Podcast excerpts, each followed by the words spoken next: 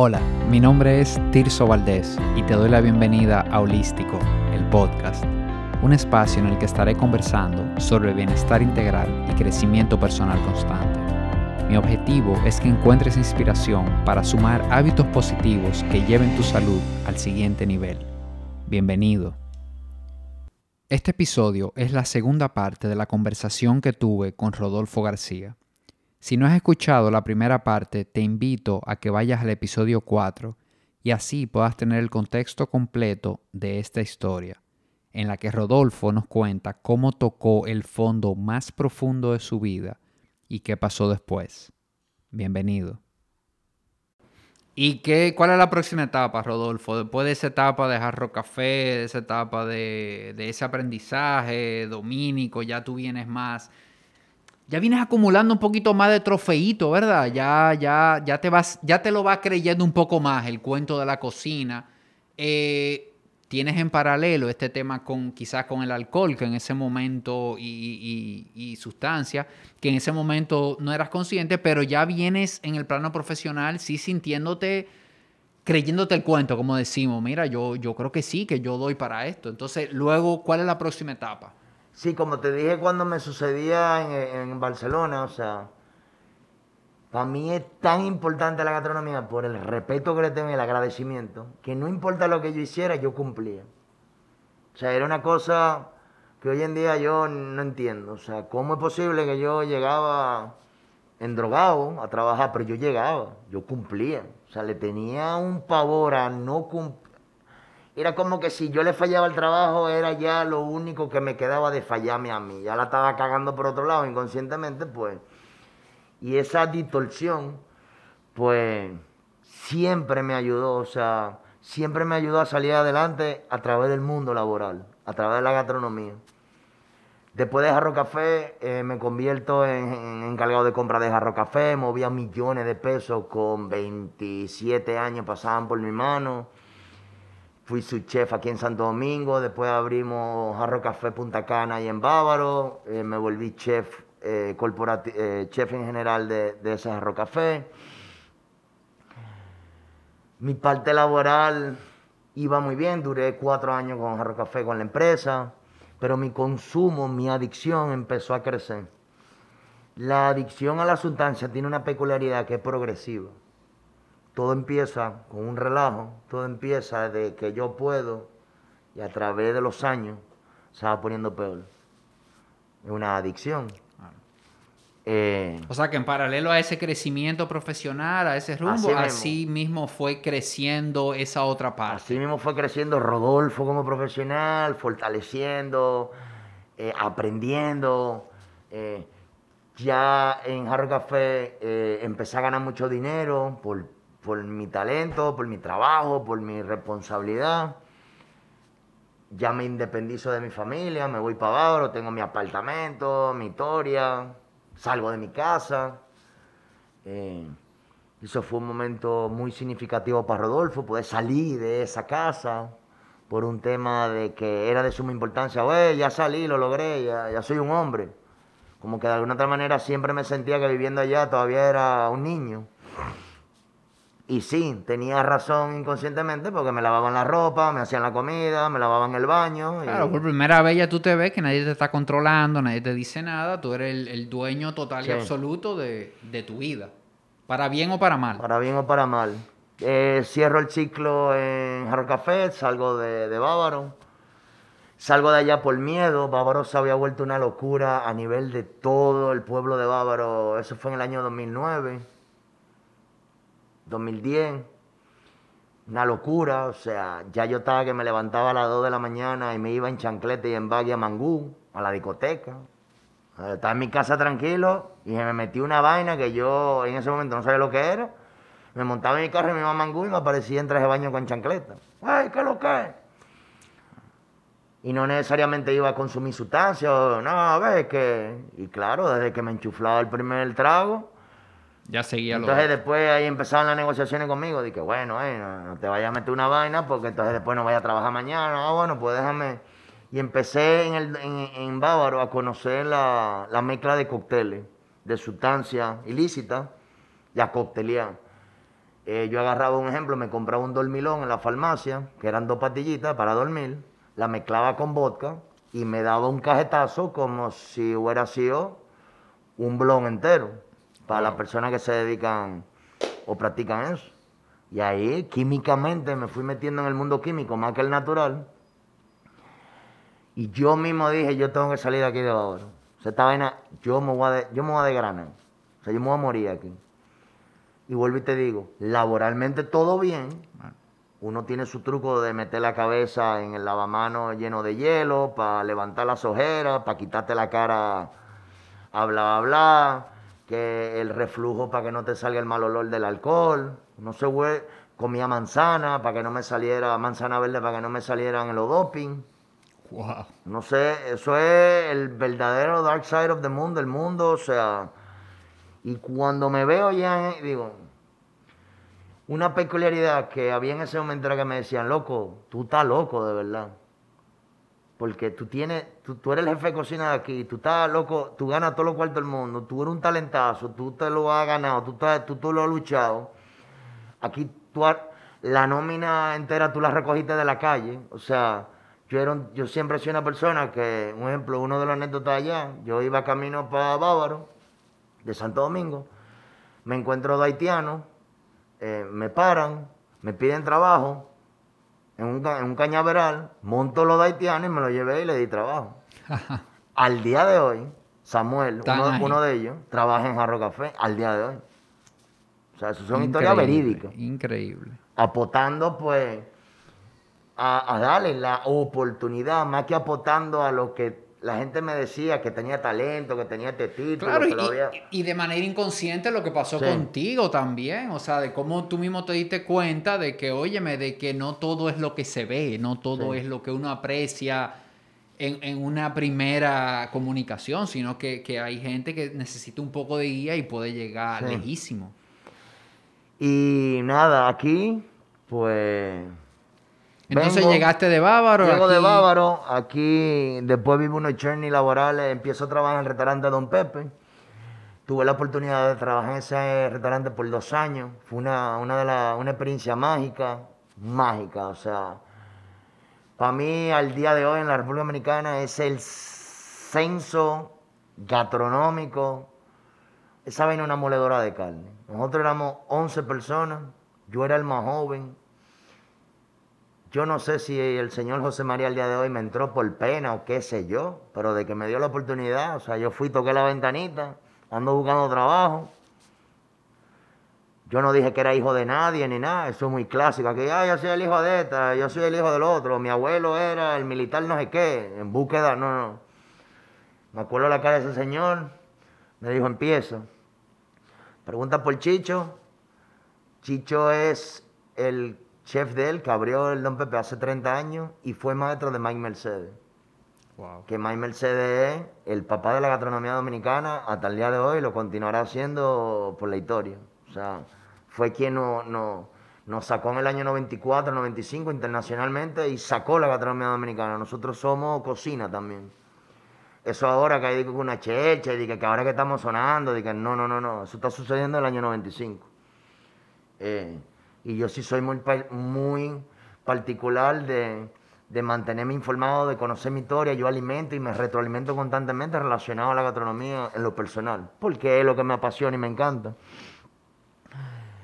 Esos eran señores que tenían 50, 60 años de edad. Yo era, yo era una cosita, un muchachito, 28 años. Venía de, de- de haber hecho un trabajo fenomenal en, en Jarro Café. Venía de todos eso, esos problemas personales y esos demonios, por así decirlo, que era lo que yo entendía en ese momento. Y nada, a mí me agarran esos viejos. O sea, eso fue el verdadero censo. A mí me calentaban la, la- las, las manecillas de los sartenes, le pegaban fuego. Me decían, ay, pásame ese sartén. Cuando yo lo agarraba, me quedaba con el sartén pegado. me ponían a limpiar la cocina entero, entera. De alguna otra manera era como que eh, el chamaquito que llegó dije, con lo- el papelito, los titulitos, y dije, que el tipo pica rápido, y con el cuchillito de 100 dólares. Mielquina, Vamos a ver si es verdad. ¿Cuánto aprendí, mano, de, de la humildad y de la experiencia, mano, de, de- de- de respetar y, y valorar las generaciones que están antes que uno. Claro, claro. Y, y increíble como uno va viendo la vida en etapas y cómo uno va viendo que cada cosa suma, con sus altas, sus bajas, pero vemos como ese tiempo en Bávaro, vemos ahora como ese Sí. tiempo en Don Pepe. Cada cosa va sumando.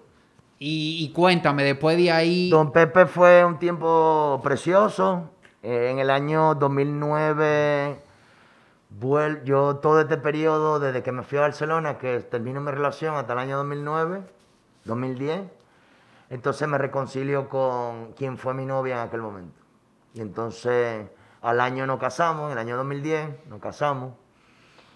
Yo seguía con ese vacío de que no había, ya yo estaba enganchado con la comida. O sea, yo respiraba, comía, dormía pensando en cocinar. A mí nunca me gustó comer, a mí no me gusta comer. A mí lo que me encanta es cocinar. Eh, mucho de eso tiene que ver que la gente me dice, pero tú cocinas todo el tiempo y no eres gordo. Y yo no sé si es genético o es que yo no como. Lo que yo hago en particular, yo no me lo como. Porque como cuando lo desarrollo, pues tengo que probar y eso, pues me harto de comer tanta cosa. Y, y entonces, yo en el 2010, antes de volver, eh, que no sabía que me iba a casar con ella, que volvemos al noviazgo, yo tenía planificado en el año 2010 irme a Sudáfrica a estudiar cocina.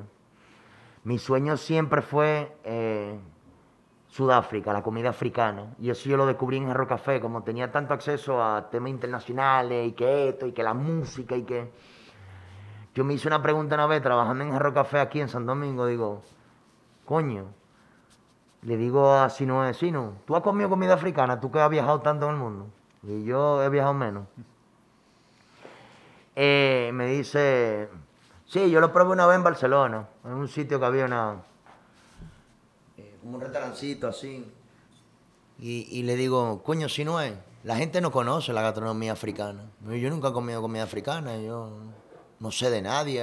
Voy a empezar a preguntar. Y me cogió con esa loquera de preguntar a gente, y de 500 personas, nada más él me dijo que había comido comida africana. Ahí empecé a cuestionar, me dije, ¿cómo es posible que el tercer continente más grande del mundo, nadie conozca la gastronomía de él? O sea, ¿qué, es lo que está pasando? Aquí hay algo que no está bien. Y empecé a indagar África, siempre me encantó el tema de las ayudas humanitarias, siempre me encantó eh, ese deseo de donde no había agua, construir agua, de, de lograr cosas, pero las que a mí me hicieran feliz, no, es, no, no esa de la que yo venía como obligada o por, por enseñar algo, o por demostrar algo. Cuando nos casamos, le digo a mi mujer, mira, prepara que nos vamos para Sudáfrica. Ya yo había hablado con el embajador dominicano que estaba en Sudáfrica, había empezado los planes, y ella me dice, ¿para dónde? Para Sudáfrica. Y, y no hay una manera como de que encontremos un punto en común. Un happy medium, algo. Un happy medium, o sea, ¿para dónde? Y nada, en ese En esa negociación. accedo de una manera genuina, sin generarme dolor como de arrepentimiento, como que, eh, que te, te voy a comprar tu aceptación, pero después te la voy a sacar en cara por el resto de la vida, que yo no fui a Sudáfrica. Llegamos a un acuerdo común y nos fuimos a Argentina. Ahí sí ya se van juntos. Nos vamos juntos. Y Tú- la idea con ese viaje a Argentina era Estudiar conocer. Tú, Sí, tú yo- te... Yo me iba yo, Ajá.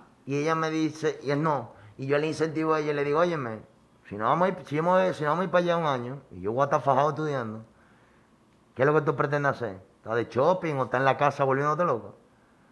Estudia cocina conmigo y saca el título, porque eso era mi manera de pensar en ese momento. El día de mañana cuando yo falte, tú tienes que estar preparado, porque eh, eh, yo mm, vengo a esa línea de que vamos a vivir de la gastronomía. Entonces, eh, como que es importante que tú sepas coger un cuchillo y sepas cuando te caiga todo el imperio, que yo vamos a construir eso. Esa era la película del 2010. y vamos para allá. Nos inscribimos en la Universidad Mausi Seven. En Mausi Seven eh, hubo una situación sádica porque se manejó. Yo manejé las inscripciones desde aquí. Allá me armaron un lío. Nos pusieron un horario a las 7 de la mañana para entrar. Nosotros vivíamos 45 minutos. Nosotros nos íbamos todos los días en taxi a las 5 y pico de la mañana. Mi mujer se fue desgatando, mi mujer se enfermó, duró tres meses en cama, mi, suegra con una neumonía, mi suegra tuvo que jalar de aquí para allá para poder meter mano y, ayudarle, y ayudarme. Salimos de esa universidad, otra vez inconcluso. Y yo le hago lo del tema del inconcluso porque es muy importante que la gente entienda que cuando un profesional se proyecta, que yo soy chef, no, o sea, la validación del chef viene a través de una certificación. Si yo duré dos meses en una carrera y me botaron de la carrera, no puedo andar por ahí diciendo que soy chef. Pero hay mucho maltrato respecto a eso, como no hay tanto respeto hacia... Lo ven más como una profesión común, como que cualquiera puede ser chef, o cualquiera... Ahora tú vas a Masterchef y, y termina Masterchef, ya tú eres un chef. O sea, ¿cómo? No, no, no, no, no. Te quieres echar, metas en el censo que le estoy diciendo, que, que, eso es la licuadora humana. Eso es de 7 de la mañana a 6 de la tarde. Eso no quiere decir que una persona no puede sacar el chef que tenga dentro de él. Me parece genial. Ahora, comercializar algo que uno no es profesionalmente, pues es un acto erróneo. Y te lo digo porque yo, a todo ese momento, yo seguía siendo chef. Pero no había terminado una carrera. Eso sí, había cogido unas experiencias. Yo venía de Barcelona de trabajar mi primera pasantía en el Hotel Alimara, cuatro estrellas. Yo amanecí en un saco de arroz. Venía del Dominico Americano, venía del censo de, Jarro Café, eh, restaurante Don Pepe. Y claro, ya yo, lleva, yo llegaba pulido allá.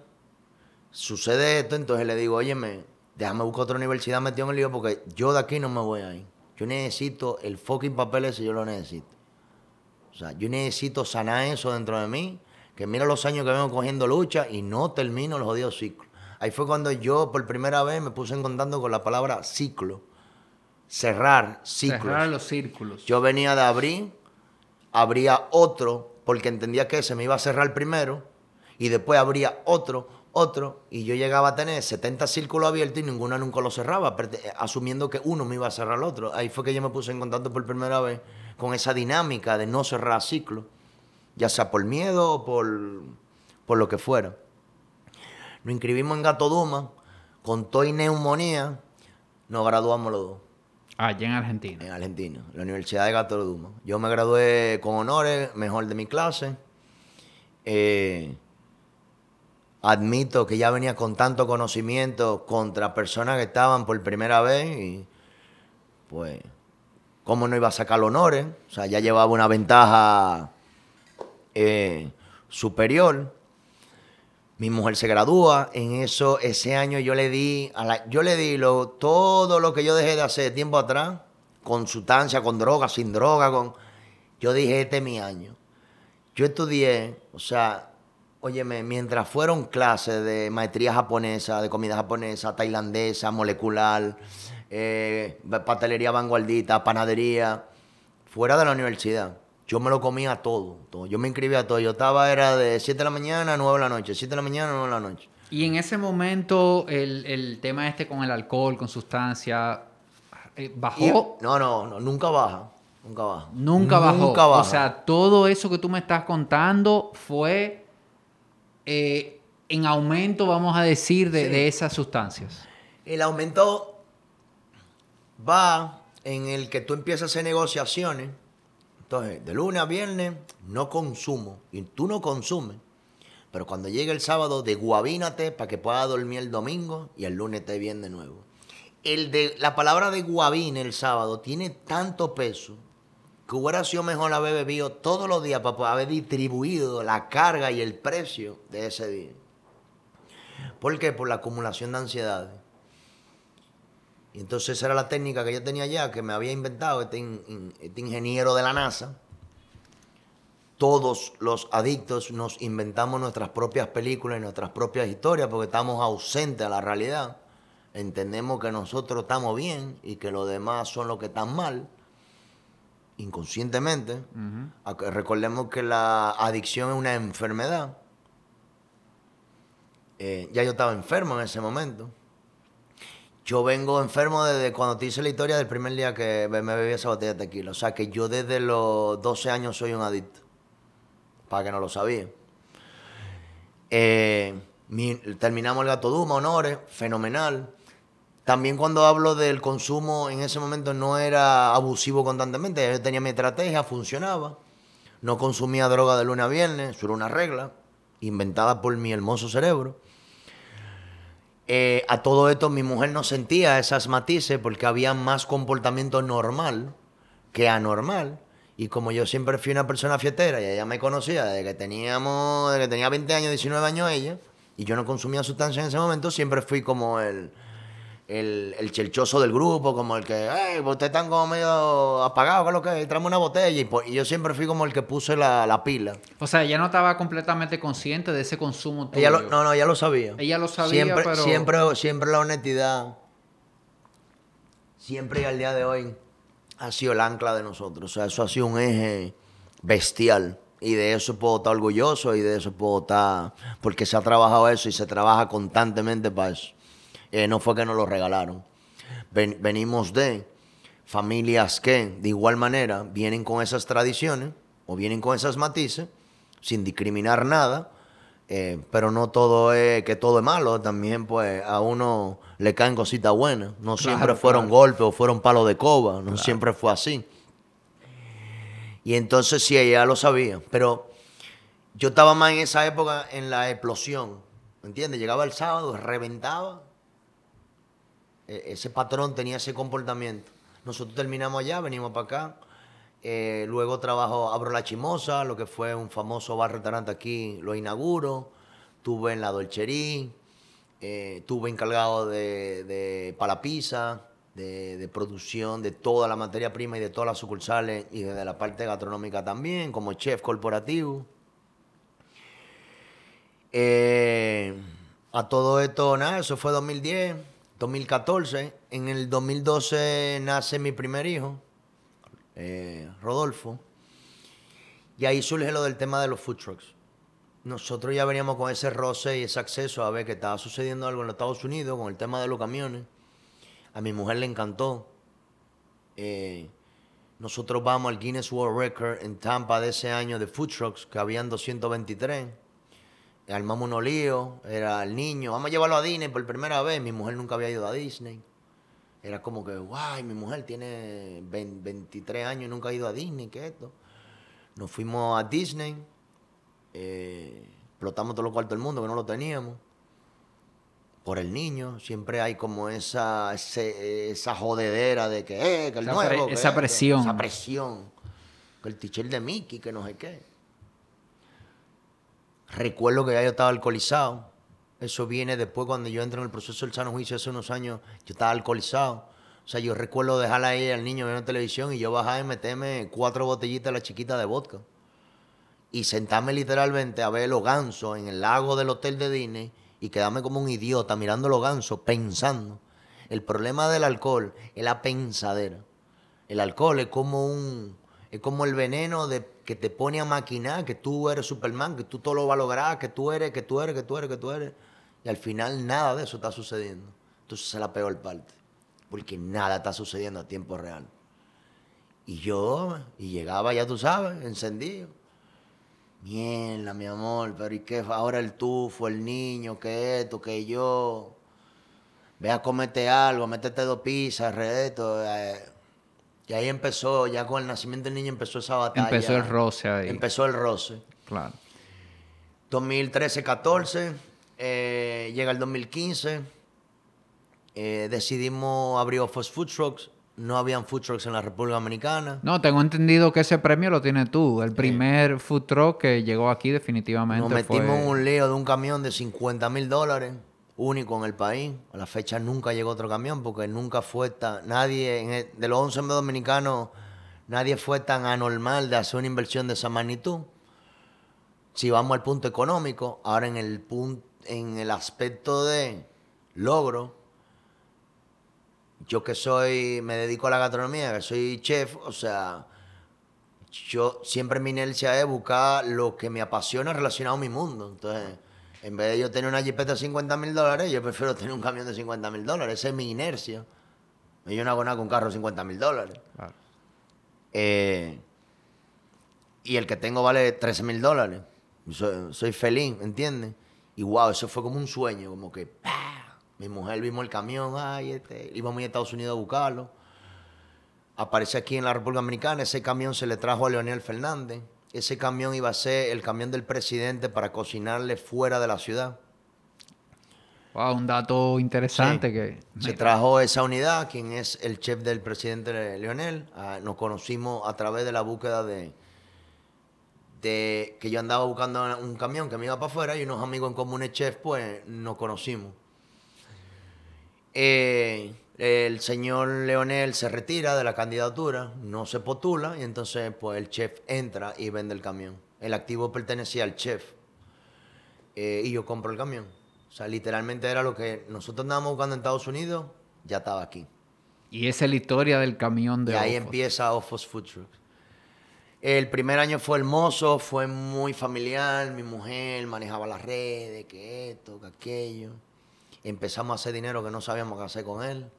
Empieza el boom, nos metemos en la 27. Mi mujer le pone el nombre de Food Truck Town al parque cuando yo llego, nada más estaban Aguará y Felipe en una esquinita, con un camión doblado.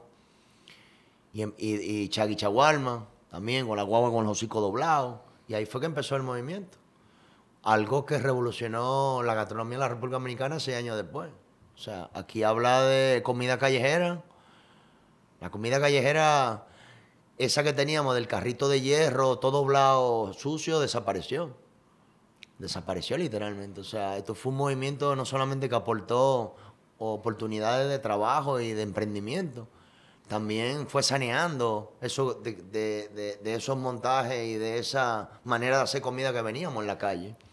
Trajo sanidad, trajo formalidad, trajo, trajo de todo, trajo de todo. Vino en ese año 2015, surge el Bocado Fest, parte también de la revolución del movimiento de los food trucks. Así se inicia ese festival, que hoy en día es el festival gastronómico más, más grande de la República Dominicana, que mueve miles y miles de personas.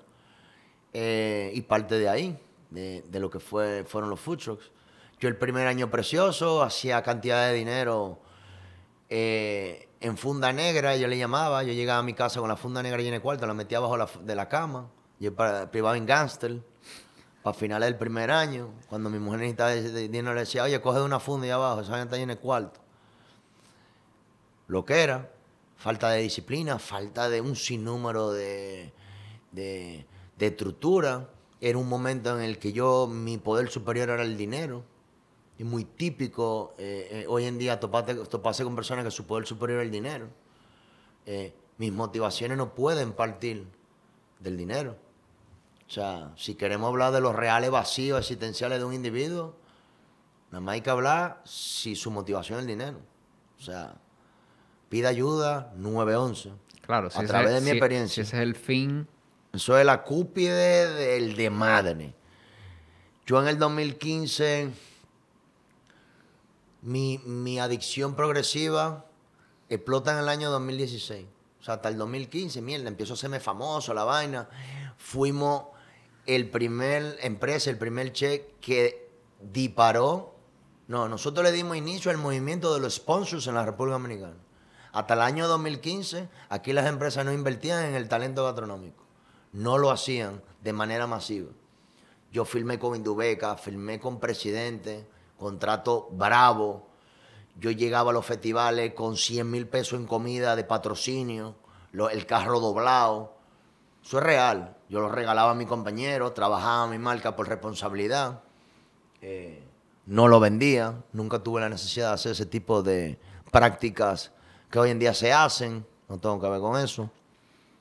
Y, ese momento 2016 que tú dices, el alcoholismo llegó a la cúspide, como que llegué al punto, quiero hablar un poco de, de ese punto ya. Cuando nosotros estamos en esas situaciones, que no estamos en ese hoyo negro, llega un momento en que tú algo te dice a ti que tú tocaste el fondo ya. O sea, que ya tú caíste ya en un sitio donde... ¿Qué es lo que me queda? Entonces, ¿eso pasó en el 2016? No, pasa en el 2017. 2016, el ego. Eh, el ego para mí es donde... Lo que es el ego, el dinero para mí es igual al diablo en vivo. Ego, dinero, diablo. A través de mi experiencia. Al final el problema no son las sustancias. al final el problema no es la bebida. Al, al final el problema es el desastre emocional que acarrea al individuo. En mi caso, ese deterioro emocional dentro de mí, donde cuando empiezo a hacerme famoso, empiezo a hacer dinero, empiezo a inventarme lo de la guerra de la tiradera, empiezo a tirarle a todo el mundo porque me sentí un superior, yo era el que estaba rompiendo, yo era el que me estaba comiendo este país, yo era el que iba abriendo esta nueva revolución gastronómica en la República Dominicana, yo era el que iba adelante, yo era el alfa, yo era el que iba abriendo el sendero. Y yo me creía un dios. Y todos los otros gastronómicos venían atrás de mí. El ego se apodera, estoy forrándome de dinero. Eh, estamos en la cúpide, me están llamando para filmar anuncios, para filmar televisión, para filmar de todo. Inconscientemente. Y claro, el ego es la, golosina de la adicción. O sea, ego y adicción van agarrados de mano. No sé, como el templo de, o el Dios mi abuso por la sustancia en el 2016 se dispara. Yo paso a consumir un gramo diario de cocaína. Yo paso a beberme un litro de romo diario. O sea, ¡pum! De un momento a otro. Venía progresivamente y en el 2016 vino el de madre de mi vida. O sea, yo estaba tan, tan, tan dañado emocionalmente, no mentalmente, emocionalmente. Ahora, a través de mis acciones distorsionadas, el desequilibrio mental con lo que yo sentía, claro, le había dejado terreno a mis pensamientos de que lo que yo estaba pensando era lo correcto. Mi mujer me decía, tú estás mal, hay que buscar ayuda, eh, esto, tú estás agresivo, tú estás llegando tarde, tú estás amaneciendo. Tú me dijiste que iba a traer la leche de los niños. En el 2005 nace, en 2015 nace mi segundo hijo ya ese niño cae en el medio del tornado mío. Eh, una mujer con un niño de tres años y otro acaba de nacer, dos varoncitos. Este verdugo llegando a las 7, 8, 9, 10, 11, 12 de la mañana todos los días. Dije que al otro día había trabajo. Lo había. Pero esa era esa necesidad de tener un trabajo distorsionado para poder tener mi boleto, de hacer lo que me diera la gana y no hacerme responsable de lo que tenía que haberme hecho responsable, pues, de mi esposo y de mis dos hijos. Gracias a Dios ella, eh, que madre de madre, como yo digo, hija de hija, agarró a los dos niños, protegió a la familia y dijo, óyeme, a lo que te dé la gana, mano. O sea, literalmente yo me rindo, Rodolfo, ya. Mátate. No puedo más. Eh, o sea, en ese momento ella decide, hay una separación. Ella no, no, no, seguimos, seguimos juntos. Juntos, que ella ya no se rinde, ya, que llegue la hora que le dé la gana. Y ya, ella poco a poco me fue ayudando a diseñarme. Y ya empezó, óyeme, si tú haces lo que te da la gana, nosotros tenemos un aparto hotel detrás de la funeraria Blandino, se llama el aparto hotel Atalaya, al lado del colegio de Vicín. Y ella me dice, óyeme, poco así como truqueándome estaba loco, para el carajo, paranoico, de, loco.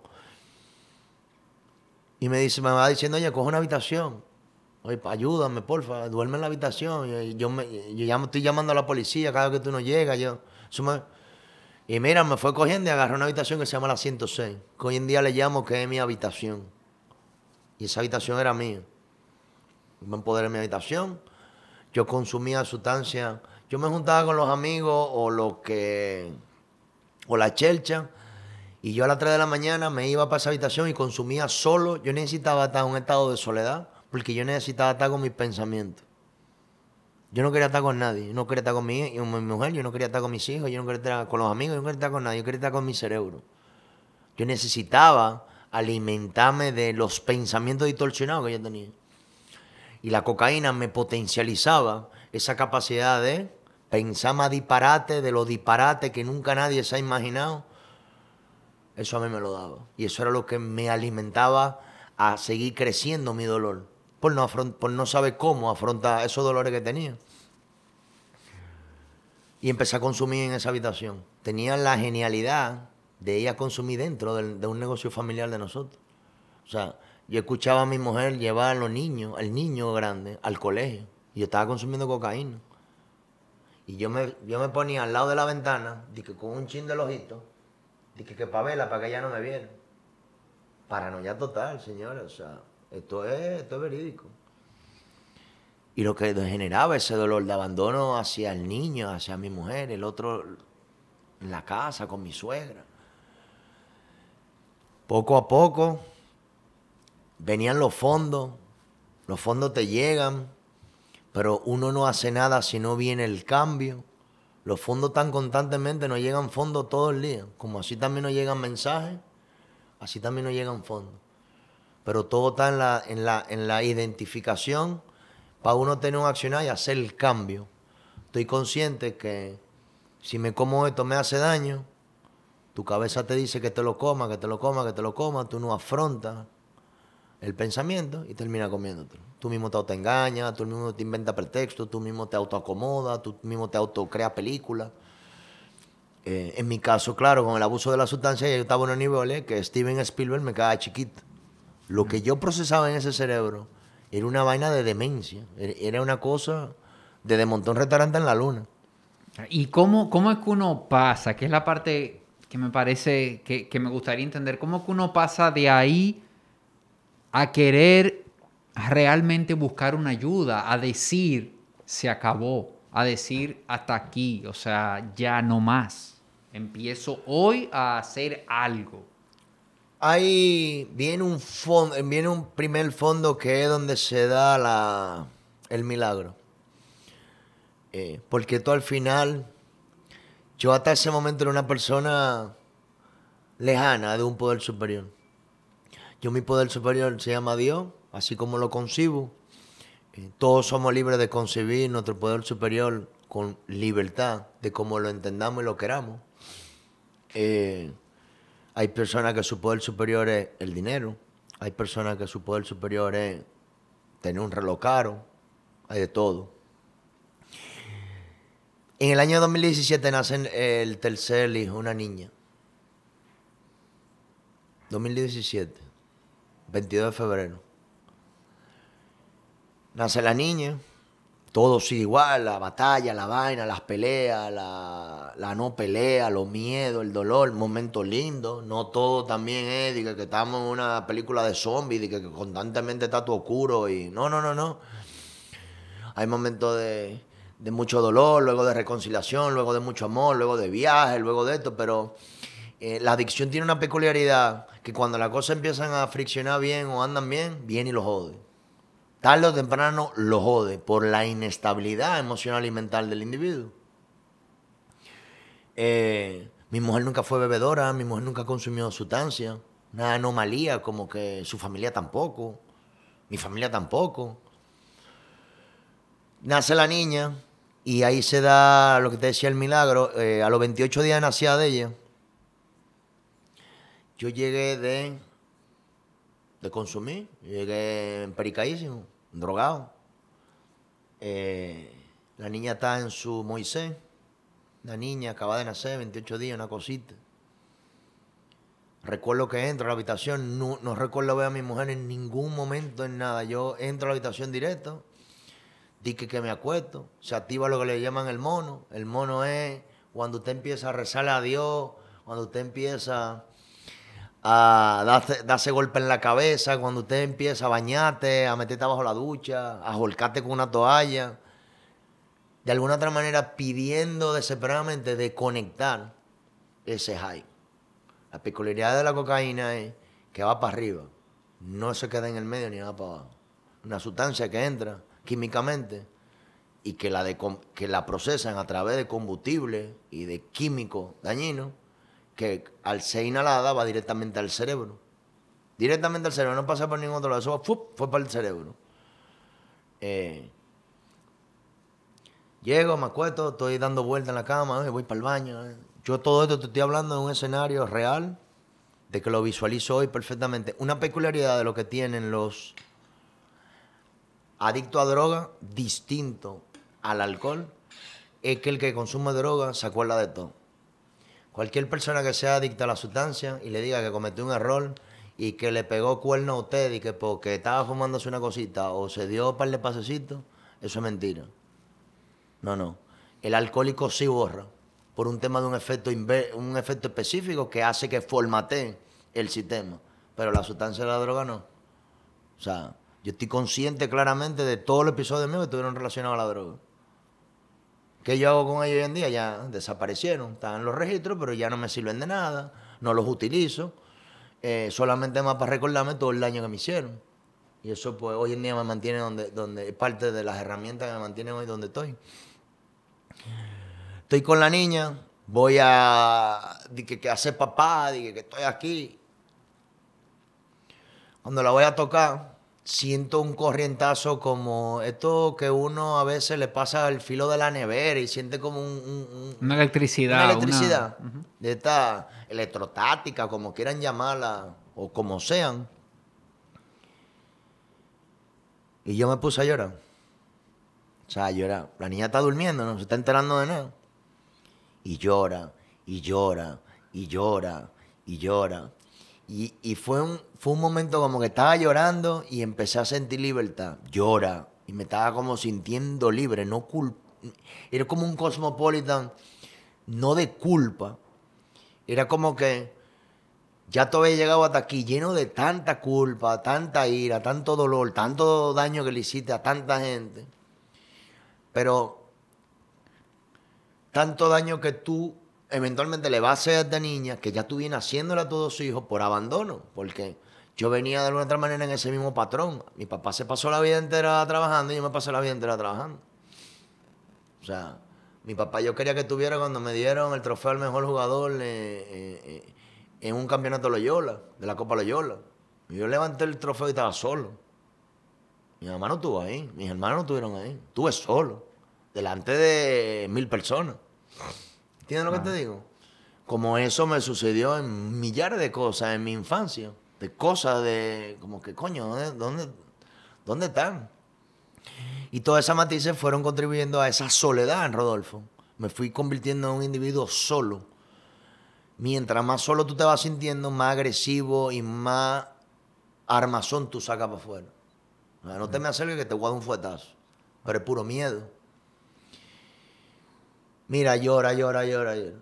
Cuando estoy explotado, que yo ni sé el tiempo que duré, ahí sí es verdad que el casco no andaba calculando y que cae registro. Me vacié llorando. Me tiro de, arriba a la cama ya desbaratado y me duermo.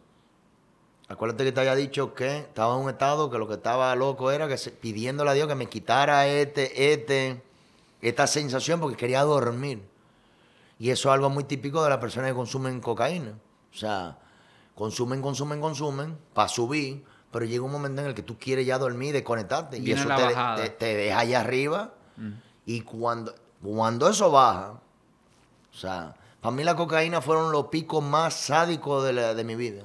Porque el alto es, tú te la estás comiendo y tú eres Superman. Pero cuando viene la bajada es como si te quitan la capa de Superman y te soltaron. Y así mismo, mi hermano, usted baja y se explota donde usted cayó. Desde lo emocional, desde lo mental, desde lo de todo. Me levanto como a la hora, le pido pizza a mi mujer. Una práctica que tenía. Eh, ay, mi amor, eh, tengo una rima cardíaca, siento que me va a dar un paro. Manipulación. Yo fui un abusador psicológico. Eh, no solamente de mi mujer, de todo mi entorno, de mis hijos, de todo el que se me acercaba. Era como mi, herramienta más letal. A todo esto vuelvo y le digo, es inconsciente. O sea, y eso es lo que es parte también del poder de este mensaje. Cualquier persona que tenga problemas con cualquier sustancia, hay que tener empatía con la persona. Hay que entender que esa persona no está en su estado sano, ni en la línea de juicio, ni, ni, ni sano emocional ni mental literalmente todas las personas que consumen sustancias o abusan de ellas necesitan ayuda. O sea, y eso es muy importante que, podamos ir culturizando y que podamos ir transmitiendo mensajes de fortaleza a una sociedad que desconoce, que le tiene mucho miedo, que se hace el pendejo respecto a estos temas. donde ahora mismo hay mucho abuso en los colegios, en los colegios de niños ricos, de los pobres, aquí la droga está por todos lados. Aquí hay una infección de esa sustancia. ¿Y esa ayuda, esa ayuda para ti cuál fue finalmente? ¿Dónde encontraste Cuando eso que estaba buscando? la pizza nunca llegó, eh, esto tú vuelvo te digo inconscientemente, yo empiezo a... Se me va el- el- este efecto muy característico de lo, del mono. En el caso de la cocaína se le llama el hombre araña, porque uno termina trepándose por todos lados, por la paranoia, de ese- ese- esa inestabilidad del cerebro. Y yo por primera vez tengo un contacto con Rodolfo, de Rodolfo hacia Rodolfo, genuino. Y yo, se me, se me fue el efecto, se me va todo y digo, mierda, ¿qué yo voy a hacer con esta niña, mano? ¿Qué yo voy a hacer con estos niños? ¿Qué yo voy a hacer con mi mujer? ¿Qué yo voy a hacer con mi vida? O sea, ¿qué yo le voy a dar a estos niños? O sea, yo vengo a tener una de 28 días, uno de dos años y otro de cinco años. O sea, yo tengo tres bebés que hay que limpiarle el Fuji, mano, en vivo. Y una mujer arriba de esos niños, con los, cuando llega la chiquita ya se tira el tercero arriba. Y ahí es donde viene ese despertar espiritual. Y digo, yo tengo que salir a buscar ayuda. Yo no puedo más. Yo no puedo más. Porque o yo hago algo con mi vida, o yo me voy a tener que ir y me voy a matar. Yo no puedo con esto. No puedo con esto. No puedo. Eh, todo eso es una conversación con Rodolfo interna. Pensamiento de suicidio lo tuve desde chiquito, lo tuve a mitad de año, lo tuve de todos los colores, desde de, de poner una pelcha de que con la que yo jugaba basquetbol en el cuarto y ajolcarme de que con la pelcha, distorsiones desde chiquito, señores. Una vaina increíble. Lo único que no tenían esa fuerza de ejecución por la línea del sano juicio. Y salgo a pedir ayuda ese mismo día. Algo pedí ayuda. Yo tengo un familiar muy cercano que vivió un proceso de recuperación. Eh, para ese entonces tenía como cinco años sobrio. Yo estaba de granado, mano. Yo no podía más. Yo estaba harto de granado. No era que estaba harto de que no podía seguir bebiendo. Eh, el alcohol para mí fue el primer amor de mi vida. No era que no podía seguir consumiendo sustancias. Era que estaba ya muerto emocionalmente. No era que si tenía miedo de perder mitad de la nariz del tabique que lo perdí y se me dobló la nariz. Eh, que recuerdo un día cuando salió todo lo cartílago y todo eh, en un momento de mi vida, en uno de esos mágicos shows de, de felicidad que supuestamente vivía a través de la sustancia. Y salí a pedir ayuda. Y ahí fue donde el, el- el- primer paso del, del fondo viene a través de la ayuda. Y cuando yo pedí ayuda, mi vida cambió. Eso fue el 28 de abril. No, perdón, no fue en marzo. El 30 de marzo del 2017 yo dejé de consumir sustancias de alcohol hasta el día de hoy. Ahí fue donde se dio ese contacto que te estoy contando la historia de la niña y todo. Claro, y, y, y tú dices pedir ayuda, clave en, en esos momentos, salir a buscar la ayuda. Pero clave también es algo que yo hablo mucho de esas preguntas. ¿Quién es Rodolfo? ¿Qué es lo que Rodolfo va a hacer? ¿Qué es lo que voy a hacer con mis hijos? De... Yo siempre digo que las mejores respuestas vienen cuando nos hacemos las preguntas adecuadas. Y la pregunta que son, y en ese momento que tú conectas contigo y que dices, óyeme, yo tengo ese contacto con Rodolfo, es a través de preguntas Sí. de unas preguntas que quizás en ese momento tú no tenías la respuesta ni sabías cuáles eran, pero unas preguntas que te movieron, que te movieron a accionar. En, en tu caso, en ese momento fue salir a buscar esa ayuda. O sea, de tengo que moverme hacia un sitio. Entonces, me parece interesante esas, esas preguntas. Sí, luego de las preguntas son la... Las preguntas son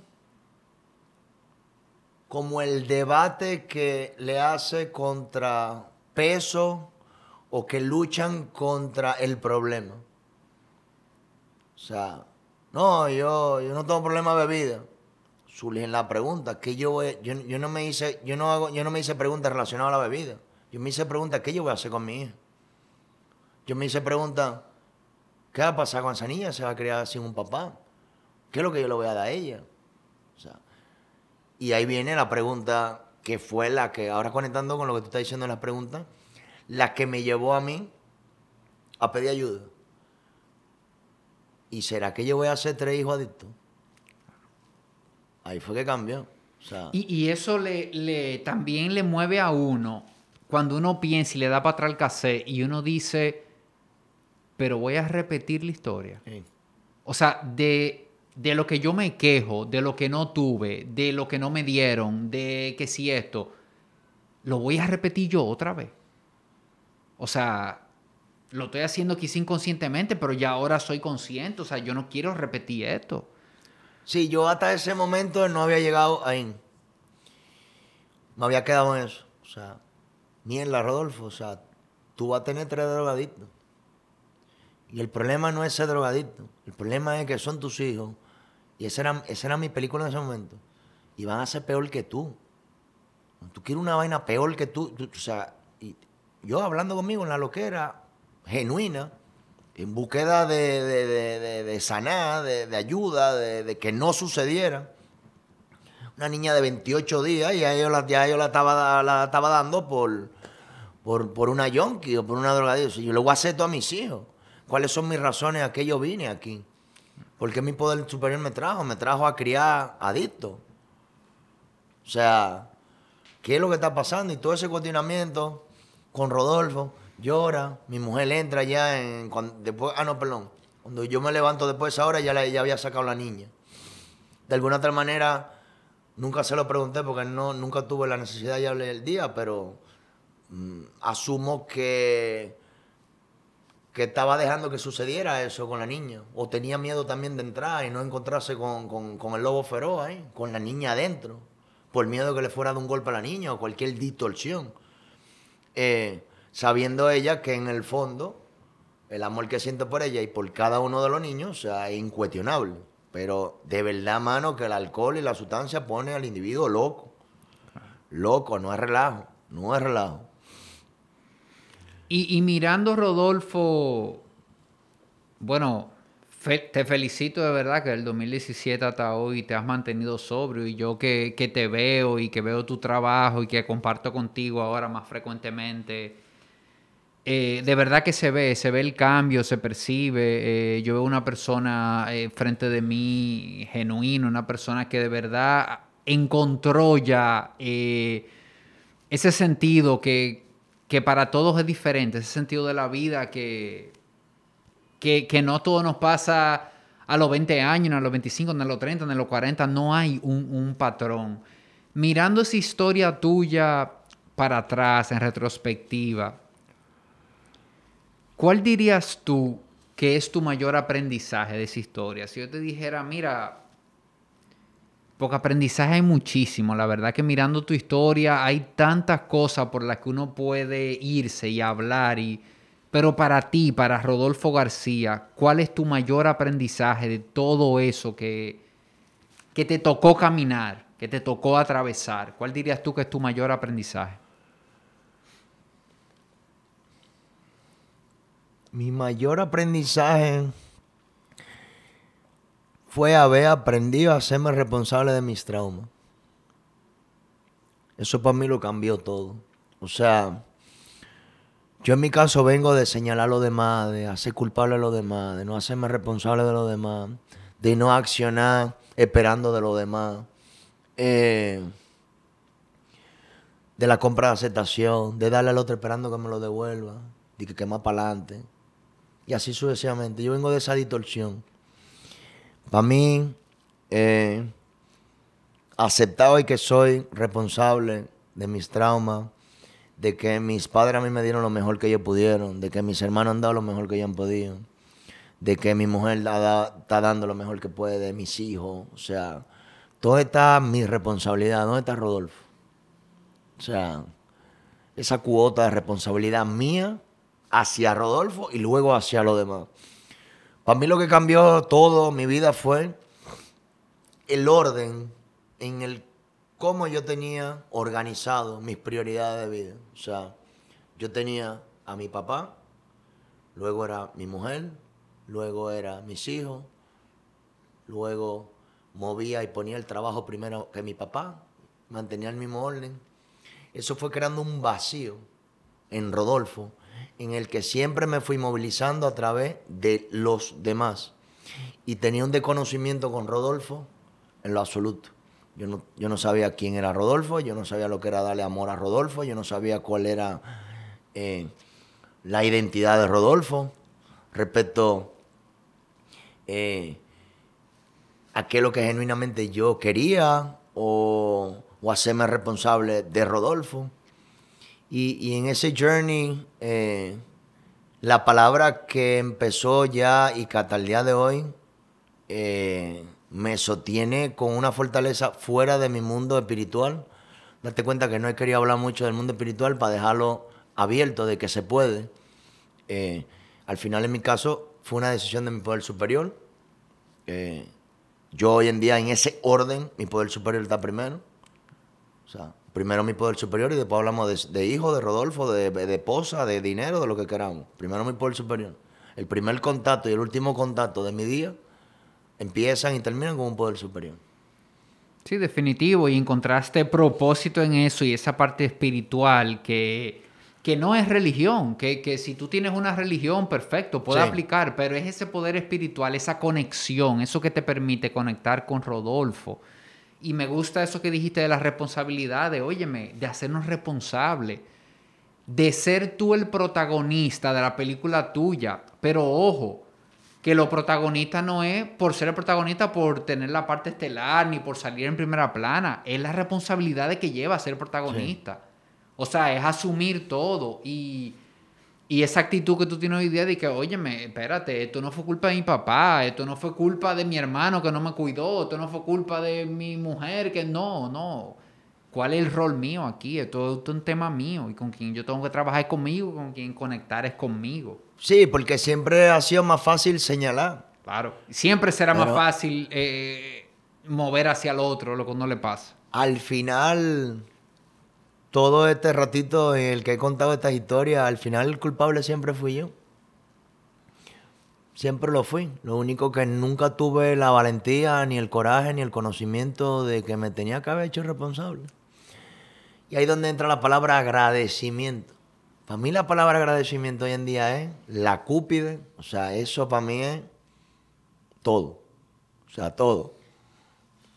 Eh, porque de todo eso malo que pasó, yo aprendí, yo crecí y soy agradecido de eso. O sea, y le tengo un respeto y un cariño hoy en día de todo eso malo, porque me ha ayudado a no informarme ni encontrar a quien genuinamente Rodolfo, eh, sino me ha dado la oportunidad de, de sentir. O sea, yo vengo de, estar secuestrado muchos años por, la sustancia, por el, por el abuso, perdón, eh, y, y, haberme castrado, o sea, yo duré dos años castrado, ¿me entiendes? Ajeno a, lo que estaba sucediendo o, o, a eso que estoy transmitiendo de sentir. Mierda, es duro no sentir, es duro no sentir el afecto tuyo es duro no sentir el afecto de los demás. O sea, eso es un, es un lugar muy oscuro, es un lugar muy, muy doloroso. Eh, y, hoy soy una persona agradecida. Soy una persona agradecida. Buenísimo. Agradecido que, que, que estoy aquí para contarlo. Y siempre me dijeron, llorar de valiente. Entonces, Así mismo hermano. No tengo ningún problema con, con expresar mis emociones. Y, eh, yo hoy en día oro todos los días por aquel que está sufriendo. Eh, hay muchas personas sufriendo. Hay personas cercanas a uno, personas familiares, mucha gente sufriendo y uno no lo sabe. Y uno no lo sabe. Ese, esa soledad interna es la que, la que va conllevando a la gente a pensar que su vida no vale nada y a quitársela. ¿Entiendes? O sea, Sí, va socavando chin a chin, poco a poco, poco a poco. progresivamente momento- se va manifestando en distintas matices. A mí me tocó el alcohol y la cocaína.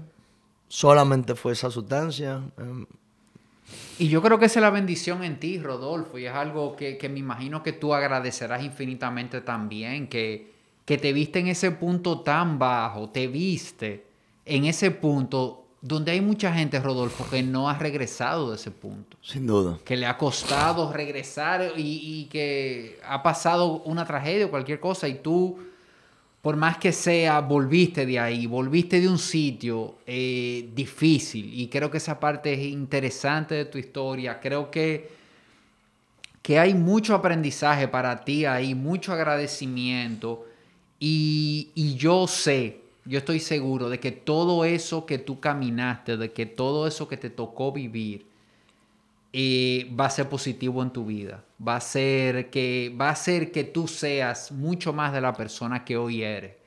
Una persona que te lo digo de frente, de verdad, una persona que se ve genuina. Tú eres una persona que que lo que tú ves es lo que es, no eres una persona que que trata de, de- de esconder nada, de tapar nada, de dar una impresión de algo y, y- tienes muchísimos méritos, muchísimas cosas y no andas, o sea, eres una persona simple, una persona que, que tomó esa decisión de yo voy a ser quien yo soy y voy a pegarme a esos valores, a ese poder superior y voy a seguir adelante. Y de verdad que, que te felicito por eso, te admiro por eso, por, por contar tu historia. Eh, gracias de verdad, viejo, por, por ser mi primer invitado, el primer invitado de- del podcast de Holístico. Para mí, de verdad, que, que un honor contar esta historia, esta historia en, en- mi primer podcast con, con otra persona. Y, y nada, señores, eh, la gente que te quiera seguir, que quiera contactar contigo, eh, dinos tu Instagram, por dónde se pueden poner en contacto contigo. Sé Sí, que eh. estás trabajando en un proyecto interesantísimo para, Sí, para viene, YouTube. viene mucho proyecto. Ya te tocará ahí también. Te tengo tu invitación ahí a nuestro programa de YouTube. Estamos desarrollando. Eh, me pueden seguirme a través de Ofos Food Truck. Más que seguirme, me pueden escribir por ahí. Parte de mi decisión ya hace, desde los inicios, en el año 2017, de, de revelar mi, mi, mi historia, eh, fue una decisión personal para poder abrirme a la sociedad dominicana de que entiendan que se pueda, que se pueda, que se puede, perdón, hacer los cambios, de que se puede cambiar, de que se puede eh, dejar la sustancia, de que se puede, de que el alcohol es la adicción que más personas mata en el mundo entero. O sea, y yo lo viví con la abuela de mi- mujer en el año 2003, la atropellaron, borracho.